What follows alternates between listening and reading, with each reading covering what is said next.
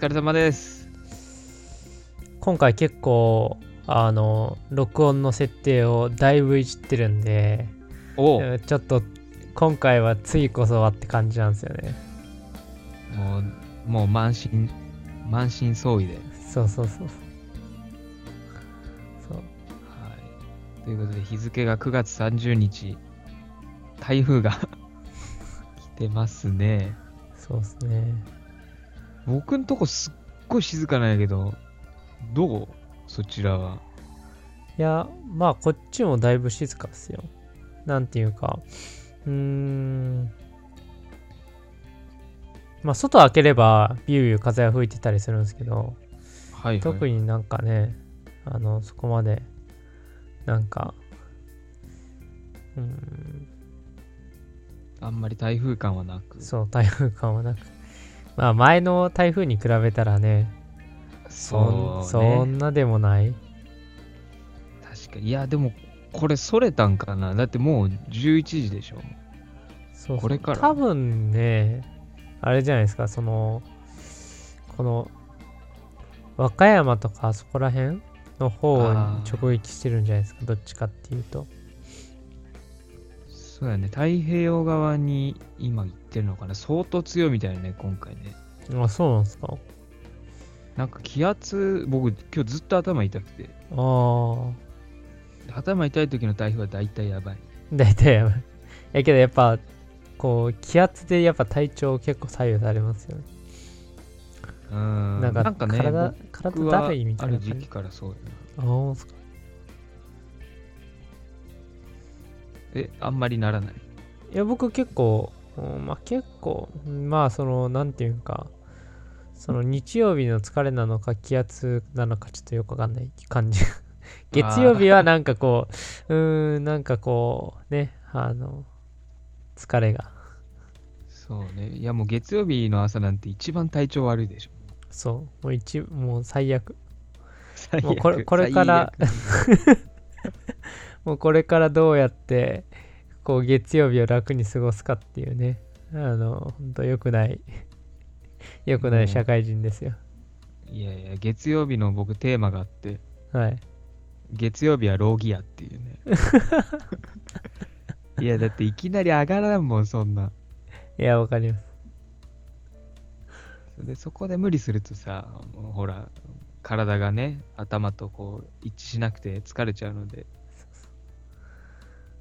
もう月曜日はローギア。っローギア月曜日はローギていう風にやるとね、こう仕事も長続きするんじゃないかなって勝手に思ってる感じですね。ア。もう1年目にして習得したんですか？1年目でね、やっぱ焦るじゃない？その、わあ、もっとやんなきゃとか。うん。結構ね、僕、気苦労するんだけど、あんま実力が追いつかないタイプ そうですかそう、昔っからそうやね。そう、もうそれで、あ、もう無理な日は無理や。できるベストを尽くそう、みたいいやそうですよねぶっちゃけな。はい。いやまあということで、今日ははい何をトークテーマにしましょうかね。そうですねまあけど結構僕はそのこの前行ったまあイベントの話をちょっとしようかなと思ってて、えーとこの前、この前ね、行ったイベントはちょっと待ってくださいね。えーっと、Facebook のこの あ自分のね、投稿をね。そうそうそうそう、確認して。えーっーん話す前にい言いますか？あれを。そうですね。はい。いや、もうね、あれですよあの、僕が担当ではないなというふうな、僕の中で結論が 出てますけど。ああ、担当がね。そうそうそう。そう。やいいですよ。滑舌がね。では、お願いします。滑舌ね。まあそ、もう夜だから、もうほぼ回りきらなくなってる。確かっていうことで、あ、じゃあお願いしていい感じですか？あ、え？僕が言う？あれ？に。あ、おい。願いします。あ、僕が言うの？ねはいあごめん、僕が言うってことか。そうそうそうそう。はい。じゃあ、えーいきますね。はい。無駄話食堂は、教会に行くライフスタイルを持つ人たちのまったりトーク番組です。番組のフィードバックは、ハッシュタグ MUDAFM、ハッシュタグむ、あハッシュタグ無駄 FM でコメントお願いいたします。今夜もよろしくお願いします。お願いします。いやー、まあ、セーフですね。ちょっとね、ちょっと噛んでしまった。ちょっと。で、そうですね。まあ、僕がその9月の、まあ、最後の方、まあ、ちょっと前なんですけど、まあ、はい行った、あのーイベントがありまして、それが、えっ、と、ゴスペルフェスティバル2018。あ、噂の、そ噂のゴスフェスですう、ね。ゴスフェス、噂のゴスフェスっていうのかな。ゴスフェス。いや、ちゃんとゴスフェスって通称ね。まあ、世の中にはいろ、多分いろんなところで各地でゴスフェスあると思うんですけど、そうですね。年間何個のゴスフェスがあるのか。あるのか。一番有名なのはね、いわきゴスペルフェスティバル。これ一番有名。あ、そうなんですか？え、それは、んどういう理由で有名なんですか？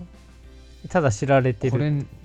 規模がでかいですか？やなんかね、規模もでかいし、何かで特集されてたんだよな、昔。あの、新聞出たりとかはしょっちゅうだしね。あ、そうなんですか参加人数が多くて。なんかあのしはい。震災絡みで結構、あの盛り上げましょうっていう感じでなってね。あ、そのイベントを中心に。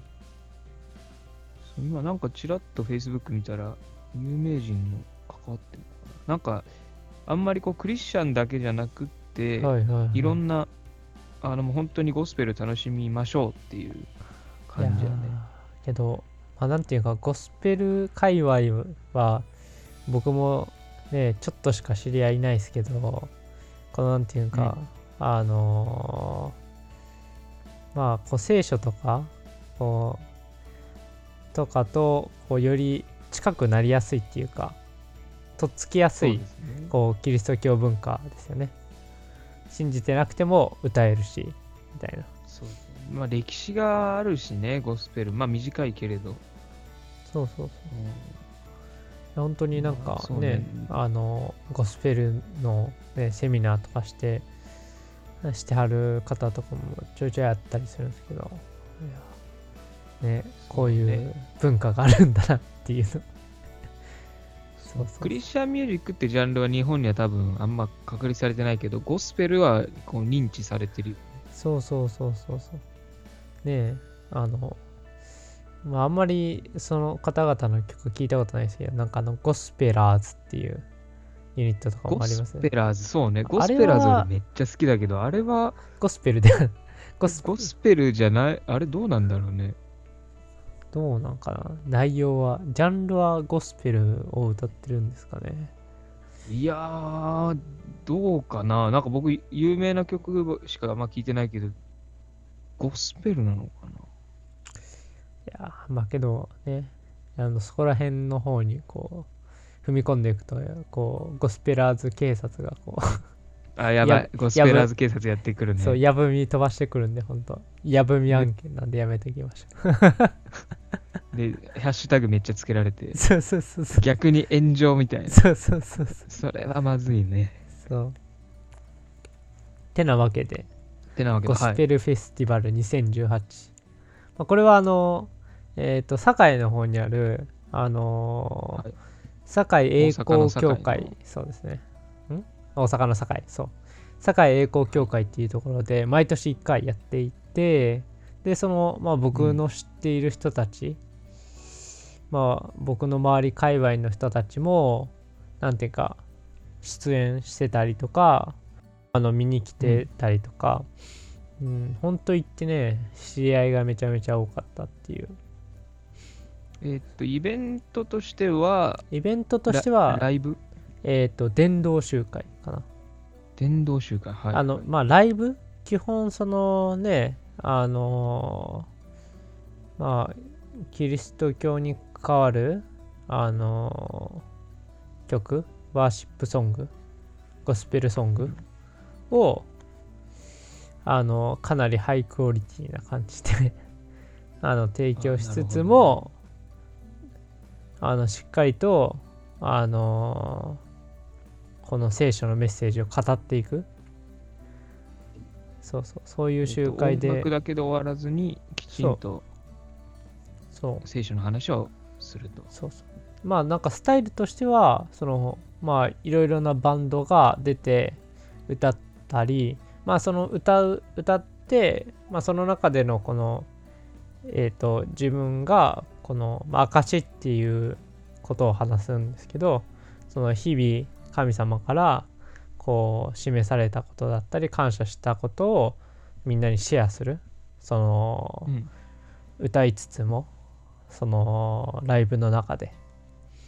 でその証っていうのが2回やったかな。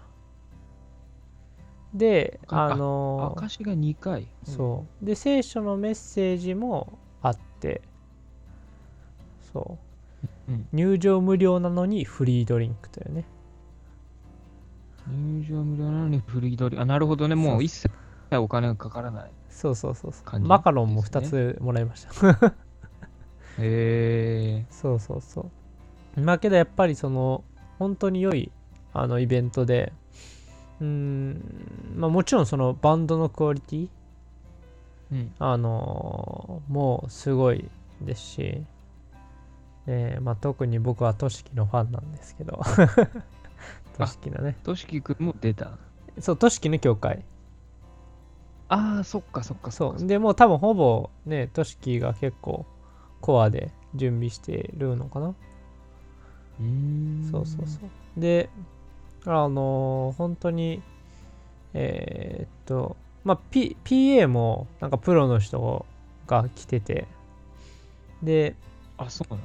そう、バンドとかもかなりクオリティ高くて、まあ、あとギタリストでもね、あのープロの方、あの、ケンジさん、あ、ケンジ君ね。はい。はい、ケンジさんの教会でもある。そっか、あそこ多いんだよね。なんか、そうそう音楽関係者がね。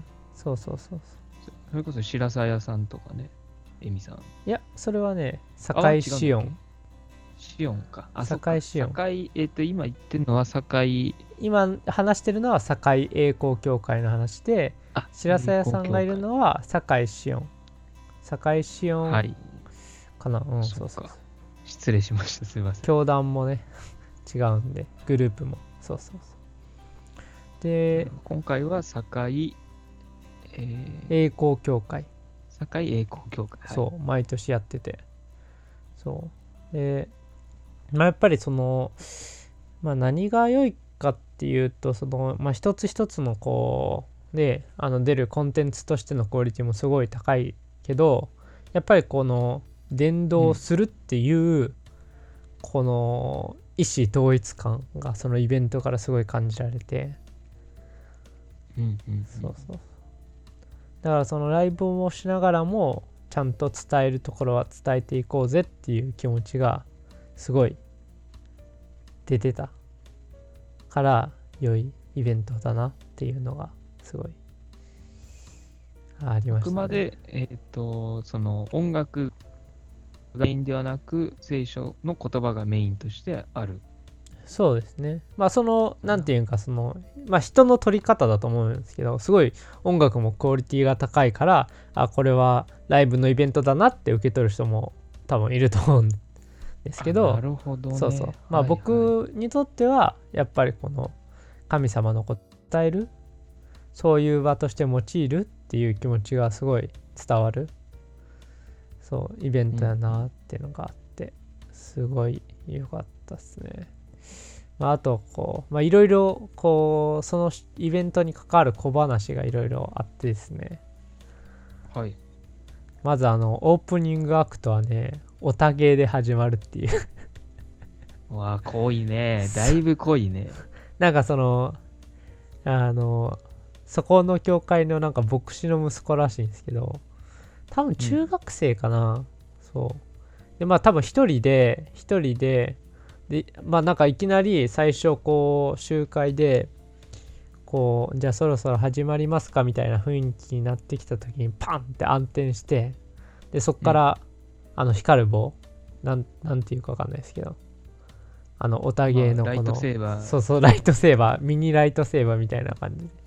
ででなんかその BGM の曲もめっちゃかっこいいし。まあ一通りこうね盛り上がるこうオタゲーを見てそこからライブが始まっていくみたい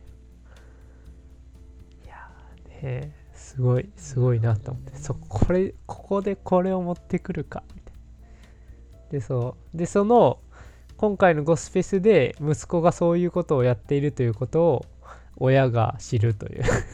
あ、知らなかったの、そうそうそう。らしいっすよ。なんかことづてで聞いた話なんですけど。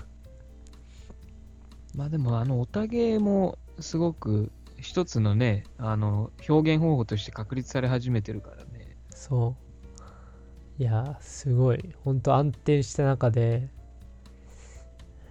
音楽もバチバチ音圧すごいしすげえなーと思ってそうこれ今僕はあの、Facebook ページのはい多分、動画収録したのかな、はいあ、これ去年のだな。なんか、ありますね。見れますね。あ、今年のもありますね。そうそうそう毎年で今回ねまああともう一つの小話があのまあインスタのページを開設することになって今年からゴスフェスが。イースタ？ーインスタ。インスタグあ、ラムの。インスタ。そうそうそう。はい。でその一応僕もねある程度ノウハウがあるのでそこではいろいろちょっと関わってインスタのサイトを。ね。そうそうそう。ちゃんとこうフォーマット整えていろいろ各種設定をこう一応やり取りして 立ち上げるところに一応一枚まあかませてもらったというかまあいいですねそうそうそうまあそこでなんかこうねまた新たなちょっとつながりもできてなんか本当に、そっか。でも今、インスタもね、すごい重要なツールというか。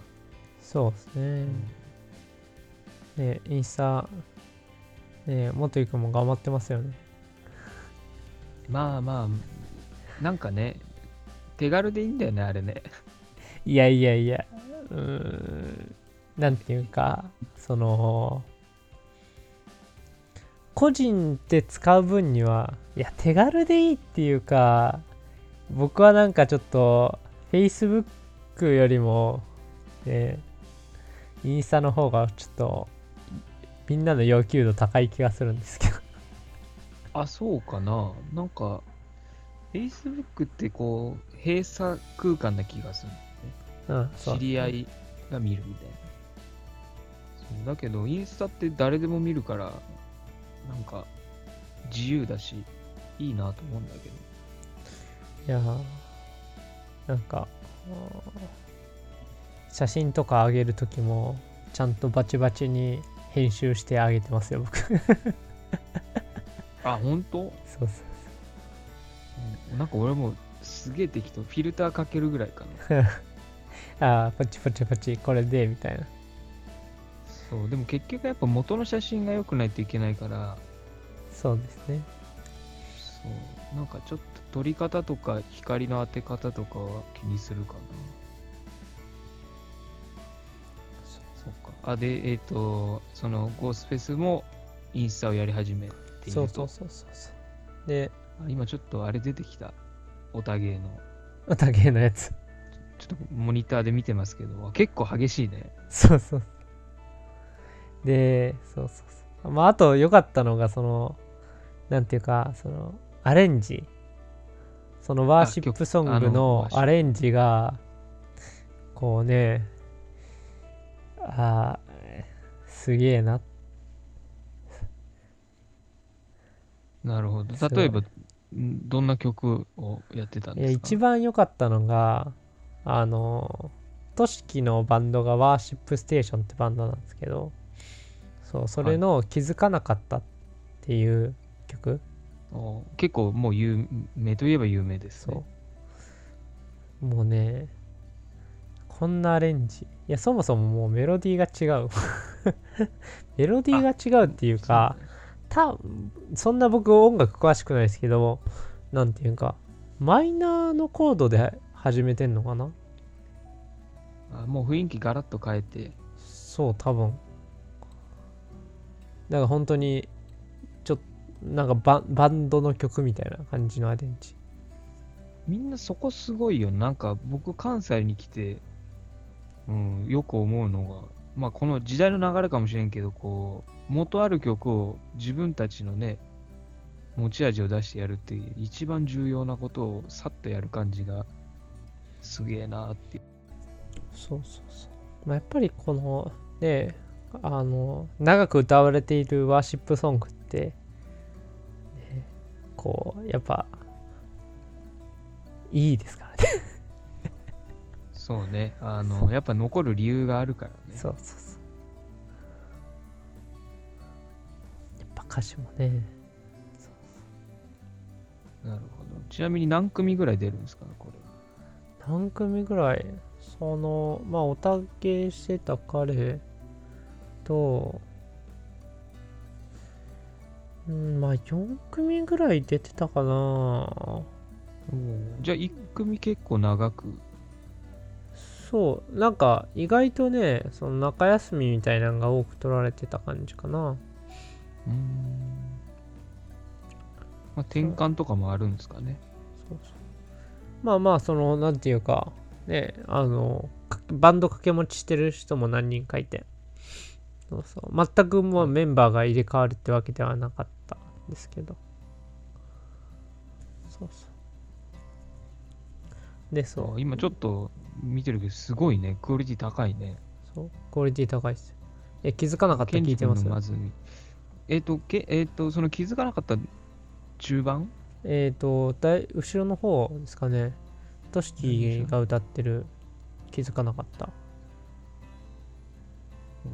なんか今ちょっとケンジ君のギタープレイ見たけど、すごいね。やっぱバンドでやると全然ちゃうな。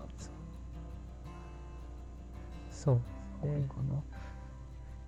でまあそのえいつもさい、えっと最後の、はい。最後の一曲はいつも決まってるんですよね。一曲が決まってる。最後の一曲は決まっててみんなで歌って終わり。ちゃんちゃんみたいあ、なるほどね。出し物じゃなくて、みんなでワーシップして。なそうそうそうそう。よかったですよ。なるいいですね。いや、こういう、なんだろうな、あの、いや、集会やりましょうとか、なんかワーシップバンド集めてなんかやりましょうは、ね、ありがちといえばありがちやけども、こうちゃんとクオリティ高い人たちが集まってやるっていうのは、一個重要ですよね。そうそうそうそうなんか、昔、昔っていうとあれやけど、なんか、その、割ともうアラフィフな人たちで、ゴスペル好きだったっていう人たちに会うと、やっぱすごいクオリティ高いものを経験されてるみたいで、はいはい。下手なもの見せると、なんかちょっと、あの、いや、もうちょっとだねとか平気で言う人たちやから、そう、なんかそういう人たちもいるっていうことを考えると、あんまりワーシップソングやればいいっていう、やるのは大事だけど、なんか何でもいい、何でも OK にされるのはちょっとね、あのどうかなっていうのは常にあって、そう。やっぱね、あのつまずきになる可能性があるっていううん。こと一回言われたことがあって、はい。そのクオリティ低い、あの、まあ、きつい言い方をすれば、あんま準備してない人たちでも、なんかやることに意味があるっていう、こう、自己完結で出られると、逆につまずきになるから、やっぱり準備と備えは必要ですよね、みたいなことが前、経験でありまして。なるほどそうだからやっぱ、これ出てる人も相当準備してるやろうね。いや相当準備してると もうちゃんとねいやその僕はもう基本ドラムしかよくわからないんで だけどねドラムも相当ねあのちゃんと 仕込んできてるなっていうなるほどね。あの、その場じゃなくってね。そうそうそうそうそうちゃんと仕込んでそう来ていやーすげえなーって思って感動しました。またこれバン、いいね。アコギが入ってないっていうのもいいよね。あ、そうなんですか。バンドとかね。なんかこの、なんていうのかな。ワーシップバンドってなんかアコギとドラムとベースで、あとピアノか。なんか、それが、なんかスタンダードというか、よく日本で見るスタイルだけど、そうです。なんかその、あえてもうアコギを入れずにロックバンド風にやるっていうのも、僕結構好きだね、そういうの。そうですね。まあ、まあ、自分でアコギのバンドしててなんだけど。まあなんかこうアコギとかピアノとか入るとねすごく歌いやすくというか柔らかくなるんですけどやっぱりこうね、うん今のこうどちらかというと若い世代はそういう編成よりもある意味ねパリッとした音の方が好きな人が多いんですかね。まあでもみんなで歌うときはやっぱピアノとアコギはすごくやりやすいけどね。そうですね。まあ確かにあのゴスフェスはあのアレンジがすすごすぎてああんまり歌は好きないやろみたいな。あでもいいと思うよね。なんかそのもう聞くことに徹してもらうみたいなね。そうそう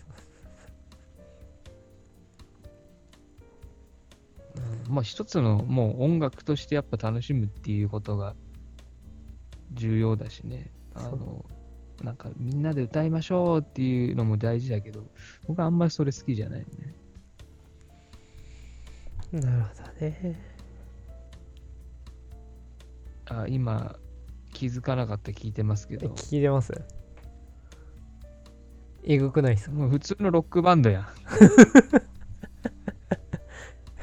これあれでしょ？なんか映画の主題歌とかやってるバンドでしょ？みたいな雰囲気あるね。そう。ちょっとミスチルっぽいね。なんか見た目がね。いやもうね彼の好きな音楽性がなんか垣間見える感じですよね。いやー、すごいなぁいや、なんか来年はこういう関西系のイベントにどんどん僕も参加できたらいいなと思ってて。そっか、行きたかったな、この日も。いや本当にいやコスフェスはすごくてなんかあのねなんかそれ界隈の人たちはめちゃめちゃ集まるんでだからそのある意味そのゴスフェス結構人脈広がるイベントだと思いますそうなるほどね。その、クリスチャンであり、ミュージシャンでありみたいな、みんなね。そうもうまあなんていうかそれをやっぱりそのゴスフェスは、まあ、ちょっと遠いけどまあ行きたいなって思わせるやっぱりそういうイベントなんでやっぱそれを求めてね、来る人たちは多いというかなるほどね。そうでそのねあの大阪の、まあ、堺とか、ね、ああいうあたりの人たちは必ず行くんじゃないですか？そうだよね。てか、まあ、あの辺も教会多いから、やっぱこういうイベントがあると、教派を超えて、みんなね、なんか純粋にやっぱ楽しめるしね。そうですね。まあ、あの、あれですね。あの、KGK 色めちゃ強いですけどね。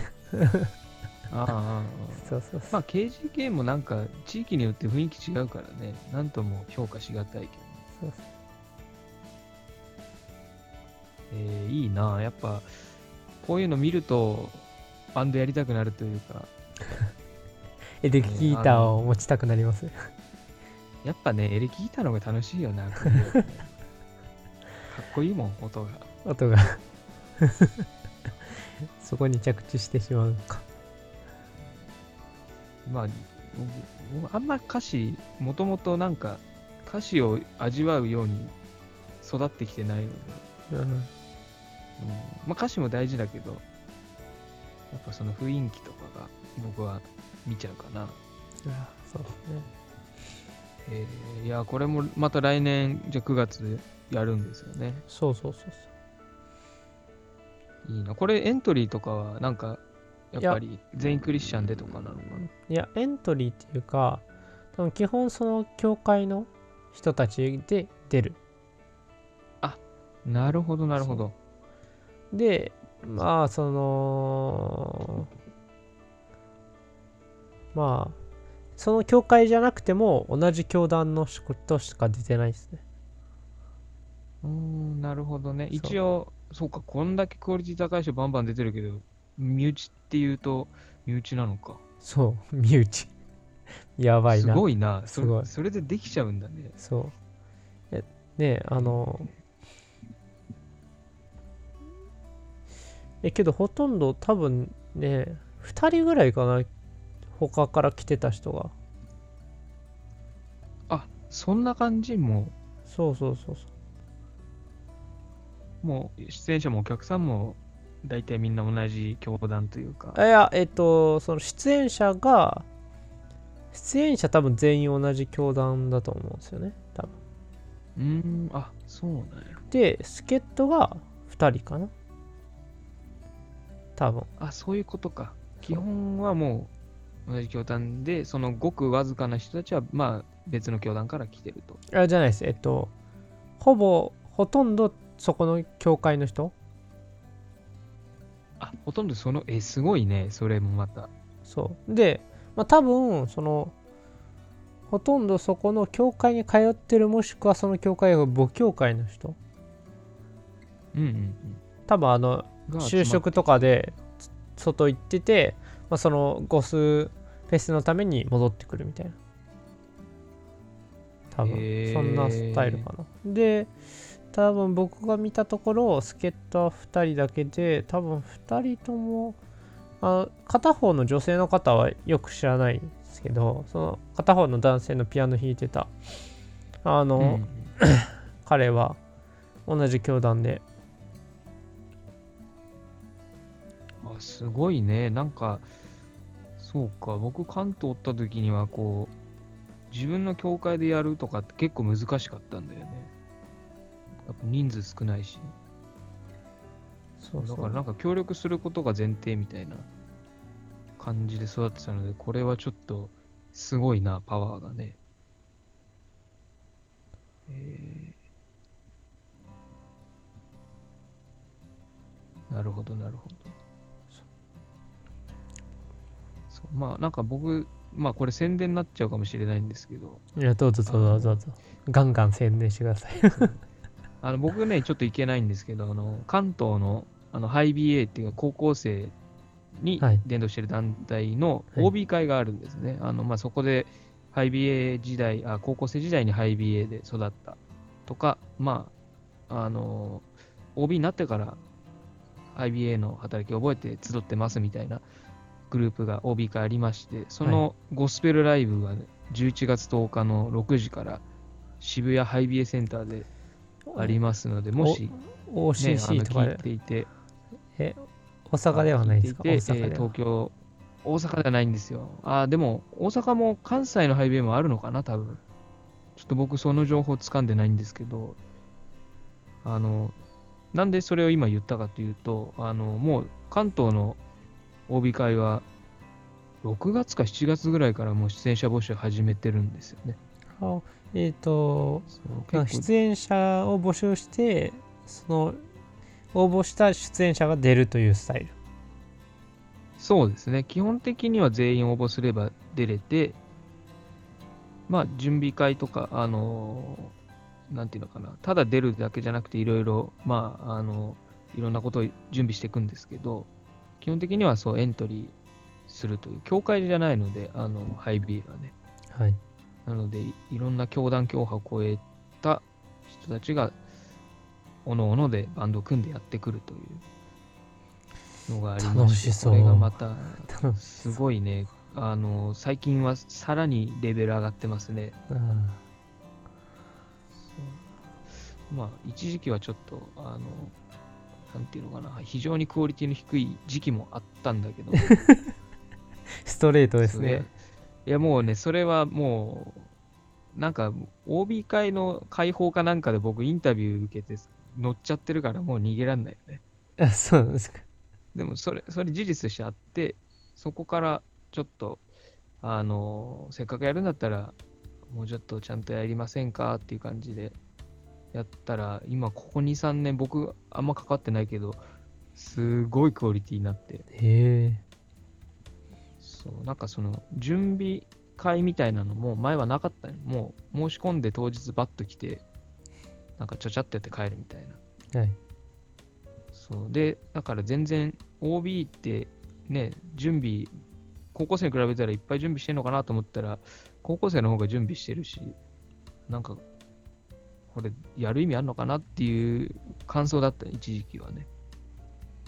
そううんそれが今ね、やっぱり OB らしいというか、あの、まあ、高校生と比べるつもりはそんなないんだけども、やっぱりその OB としてのあの威厳というかね。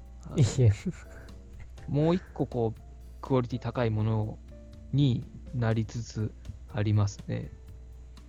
そうその結果が、こう、早い時期からあの募集をして、準備をして、やりますよっていう、この姿勢なのかなって、なんか僕すごい上から言ってますけど、いや本当になんかこの若手の OB の人たちが頑張って準備してるな、行きたいなと思って、いつもね、見てます。なるほど。つえ、もう、え、元井くんはあれなんですか？若手じゃないんですか？いやー、まあ、厳密に言うと若手じゃないでしょ、も もう若手じゃう。ない。だって、若手って20、まあ24でももうちょっと、ここ抜けてる感じはするよね。なるうんで、やっぱね、大学生中心に回してるのかな、基本的に。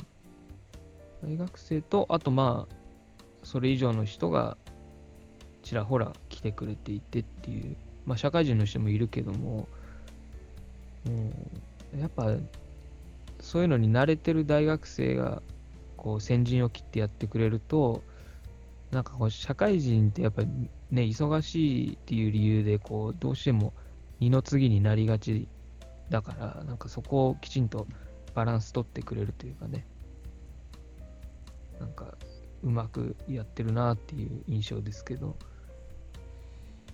うん。まあ非常に上から言ってる感じがして 恐縮なうん。え、その、ちなみにそ、の、お OB の、そのイベントは何を目的にしてるイベントなんですか？えっ、と、それ、そのイベントごとに、あの、目標、まあ、あの目的を設定していて、えっ、と、基本的には、あのその関東ハイビエに関してですけど、ああ関東ハイビエの OB 会は、えっ、と、まあ、フォローアップ、あの、クリスチャンの、えークリスチャンで集まってくる人とか、えっ、と、卒業して、あんまりそういう機会がなかったけど、久々に来る人とか、あんまりこう、外に開く感じではないかなという感じですね。で、ゴスペル、あ、ゴスフェスみたいなそういうイベントを外向けにやるときは、あじゃあ伝道集会にしましょうとか、えーなんかその都度、うん外に開くのか、えー内側でしっかりやるのかみたいな設定があります。なるほど。でちゃんとその準備委員会が今回のテーマをに沿ったこうプログラムを組んで準備していくっていうことですね。そうですね。もう基本的に年間、えーっと、2年間かな、周期の役員的なのがあって、その人たちが、えー企画運営をしていく感じですね。なるほど。え、それに関わってた時期もあったんですか？僕はね、そこの、その関わってた人と仲が良くって、えーっと、ゴスペルライブの時に依頼を受けて、ちょっとアドバイザーというか、はいはいはい。うん、あの一緒に企画をさせてもらったという感じですね。ああ、なるほど。良いポジションですね。そう、なんかずるいよね。あの、その時だけ責任を持つっていう感じなんですけど、まあ責任を持つっていうあれでもないけいや、まあ、まあそういうそうど、ね、いう技術的な。助けてというかね、あの、本当に、やっぱり仲間がいないとそういうイベントごとはやっぱりできないんでねねえいやでも本当に話戻るけどこの関西協会一つ一つのパワーがすごいな。もう本当になんかね励まされるね。いろいろ見ていて。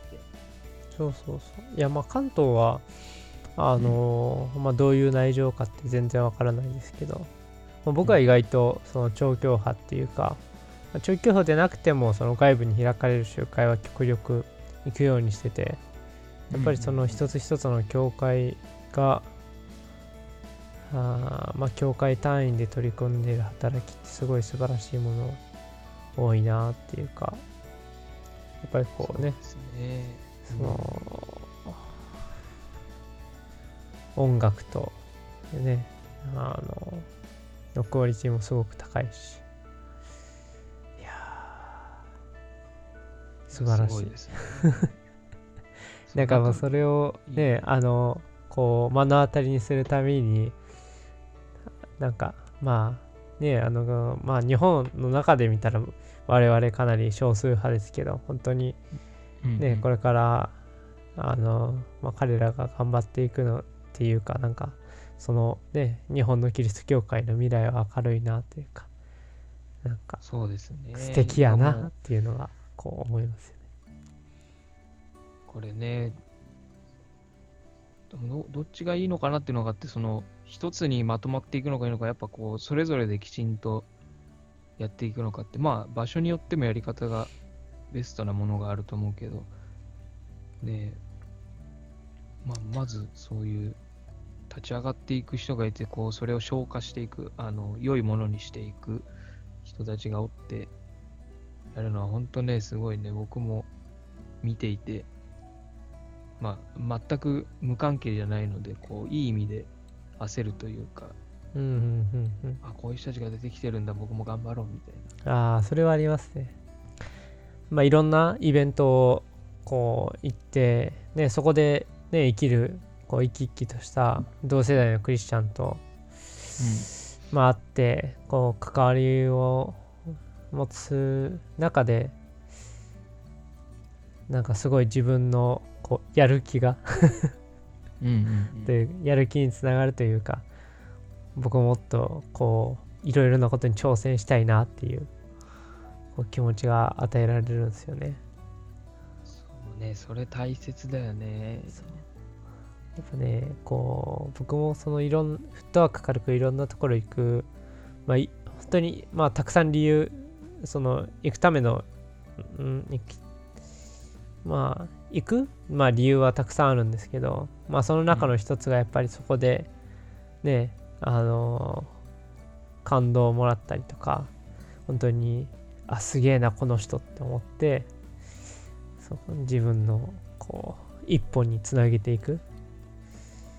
そうそうそう。そうね見て学んでというか見て影響を受けてまた次に行こうってこれ大切ですよね。そうそうなんですよね。ーでその例えば元井くんが今まで会った中であこの人はすごいなっていうのはありました？なんか。まああ同世代じゃなくても。そうそうそう同世代じゃなくても。そうだな。えっ、とそれはこうクリシャンミュージックとして。っいやまて感じ。ああの広い意味であ広い意味で。あの良いあの小話があれば。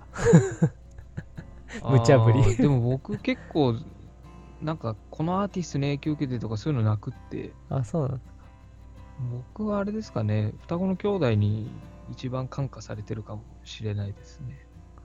あそうなんですか。